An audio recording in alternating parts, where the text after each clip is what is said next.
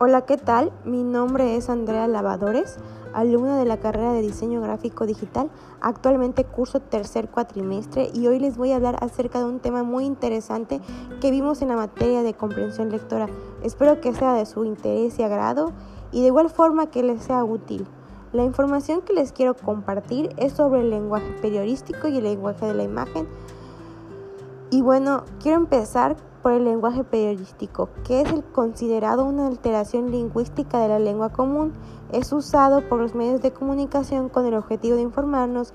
Esto se refiere a que es el lenguaje que utilizan en las noticias que comúnmente vemos, ya sea en la tele o escuchemos en la radio o la que vemos en redes sociales, etcétera. Y bueno, la sociedad lleva a cabo un papel importantísimo, puesto que por medio de aquel lenguaje de la población se preserva información del pasar nacional e internacional, ya sea una noticia de nuestro estado o ciudad, o de un estado o ciudad de otro país. Hablando un poco más profundamente de este tema, las características fundamentales del lenguaje periodístico es la claridad que busca que el mensaje sea con una estructura y con palabras que la gente pueda entender, comprensibles. Otra característica sería la exactitud, la cual nos dice que el lenguaje tiene que ser preciso para manifestar solamente lo que se pretende mencionar y no dar paso a que las personas puedan malinterpretar la información y se divulguen cosas que no son reales o verdaderas. Una característica más es la brevedad. Las frases tienen que ser cortas para que el mensaje llegue más eficazmente y también la característica de los verbos de acción que manifiestan con más exactitud lo cual se desea comunicar.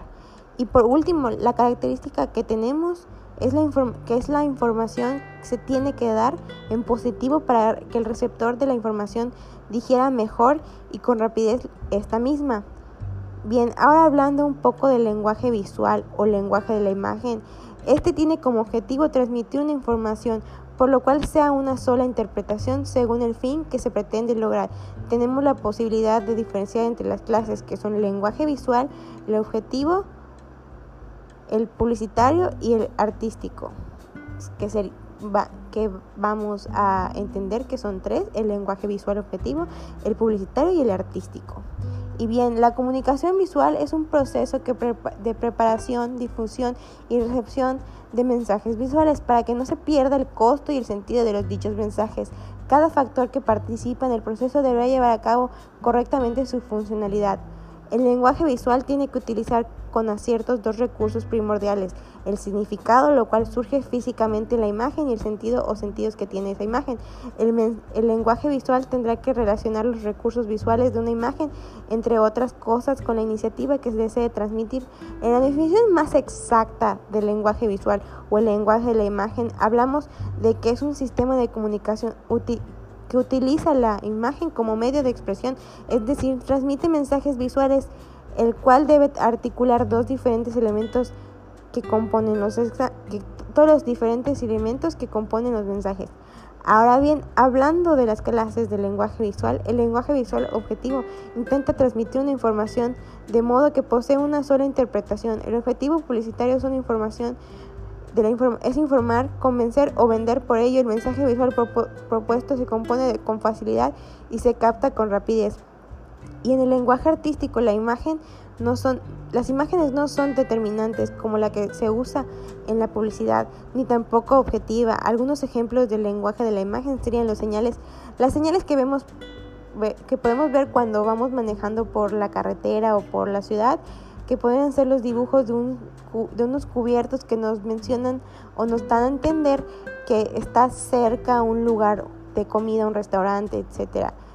O la de los recipientes que vemos de gasolina, los contenedores de gasolina que nos hacen ilusión, alusión a que la gasolinera está cercana, etcétera. O bien igual podemos entender que cuando, cuando vamos por la calle y vemos los anuncios publicitarios de cierta marca que vende leche, etcétera, igual serían ejemplos de estos mismos. Y bueno, esta sería toda la información con, que les quiero eh, compartir. Es lo más resumida posible que lo pueda hacer para que sea de un entendimiento más rápido y sea más digerible, de igual forma para que no se aburran y les sea entretenido. Muchas gracias por su atención y nos vemos hasta la próxima. Gracias.